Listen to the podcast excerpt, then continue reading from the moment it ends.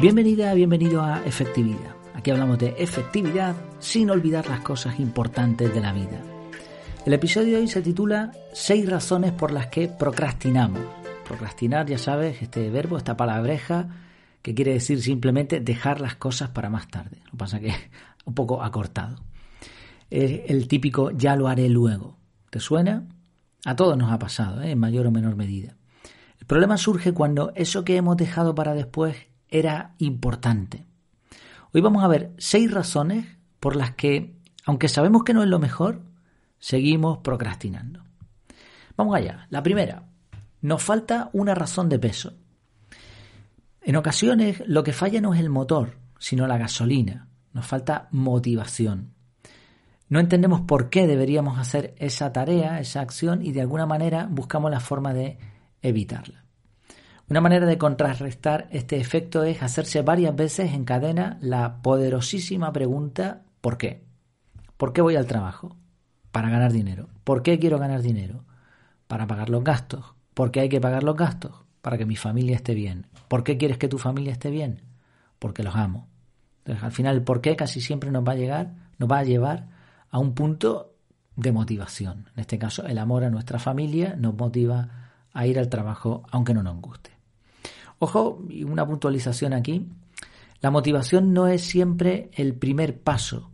Esto es algo que, también se, está investigando y, hay diferentes opiniones, pero yo me, inclino más por la de el círculo. O sea, no es una línea, no es motivación, eh, acción, sino que a veces la acción lleva a la motivación. Y eso creo que nos ha pasado también a todos, que no estábamos motivados en algo, como por ejemplo hacer ejercicio, pero te pones sin motivación y después te llega esa motivación. A mí me pasa también al escribir a veces algún artículo, hay días que no estoy motivado, pero me pongo igualmente y cuando empiezo a escribir algunas líneas de pronto me viene esa inspiración, esa motivación. O sea, no es lineal, sino más bien creo que es circular. Pero bueno, igualmente a veces nos falta esa motivación y hay que buscarla. Segundo, tenemos varias prioridades en conflicto. Este es otro motivo para procrastinar. En ocasiones tenemos varios frentes abiertos y todos son importantes o relativamente de importancia parecida. Hay algunas estrategias para decidirse por una de las opciones, las hemos visto aquí también en diferentes episodios. En mi caso yo lo que hago es no, no tomar esa decisión. O sea, yo intento planificar todo con antelación y así decido cuándo se van a poner las diferentes acciones. Así me evito esa carga por por decisión que es bastante importante a lo largo del día y sobre todo cuando se van acumulando.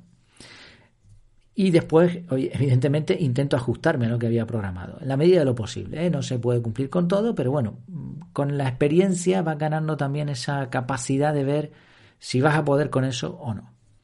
Aún así, te pueden surgir cosas, urgencias, verdaderas urgencias, que se mezclen con tu programación o bien tengas en tu lista de tareas varias cosas importantes y tengas que decidir entre una u otra.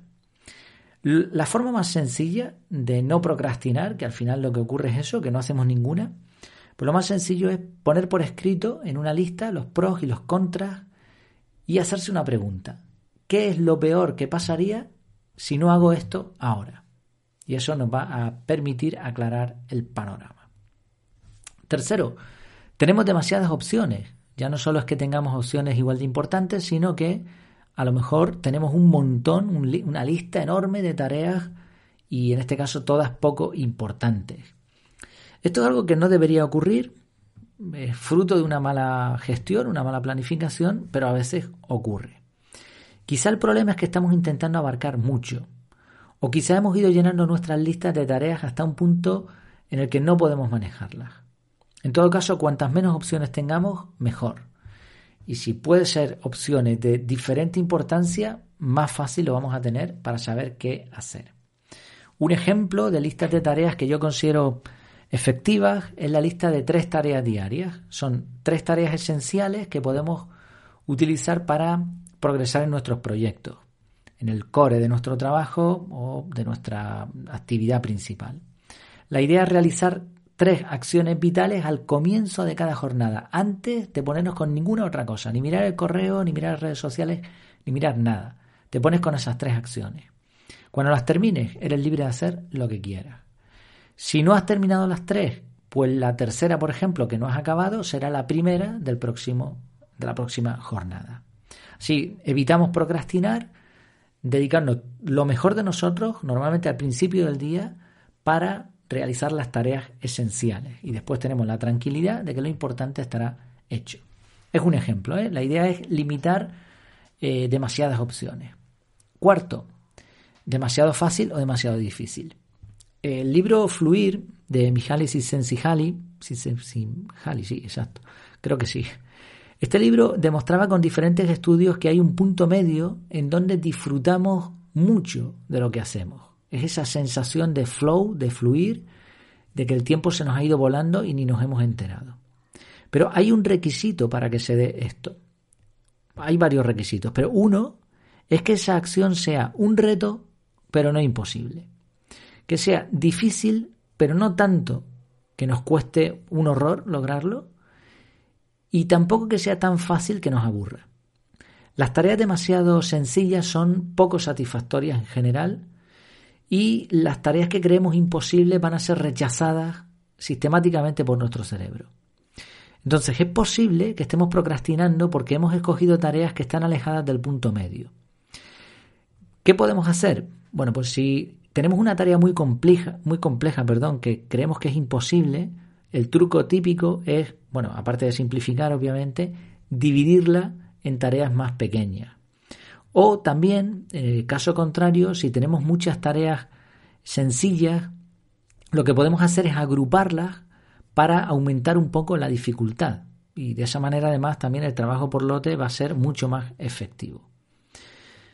Quinto punto, no hemos eliminado fricciones. El tema de las fricciones es fascinante porque en muchos casos el problema de no, de no conseguir ser efectivos no está tanto en las tareas en sí, sino en todo lo que hay que hacer para llegar a esa tarea.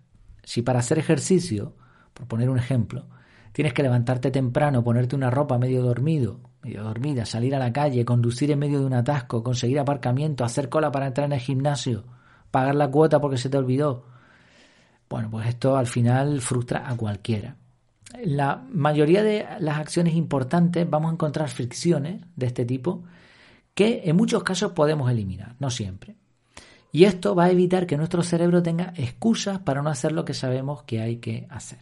Porque, claro, vemos el objetivo, pero nuestro cerebro intuitivamente sabe el proceso que tiene que realizar y, te dice, ¿no? De alguna vocecita en algún sitio te dice, ah, mejor túmbate a ver Netflix, hombre. Bueno, sexto punto, llevamos cinco, ¿eh? lo voy a repasar. Primero, nos falta una razón de peso, en la motivación. Dos, tenemos varias prioridades en conflicto, prioridades, asuntos importantes. Tres, tenemos demasiadas opciones, esas listas de tareas enormes.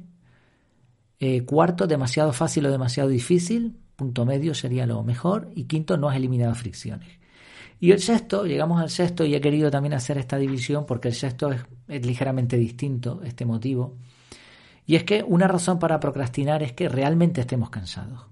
Así que en este caso no será una excusa, no estaremos procrastinando por gusto o porque no hemos sido suficientemente efectivos. No siempre nuestro cerebro quiere engañarnos. A veces las indicaciones que, está, que nos está dando son, mm, son razones reales. A veces el cerebro es honesto. Si hemos descansado mal varios días seguidos, si no tenemos una rutina adecuada de ejercicio, si no cuidamos la alimentación, es muy probable que estemos cansados y que nos cansemos con frecuencia.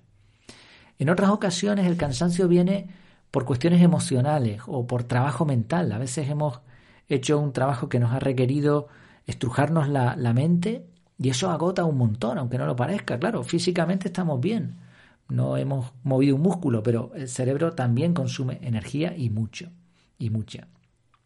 Incluso es posible que estemos malos, que estemos enfermos, aunque a lo mejor no tenemos un síntoma grave, es posible que nuestro cuerpo esté luchando con una infección, con una enfermedad y no nos hemos enterado.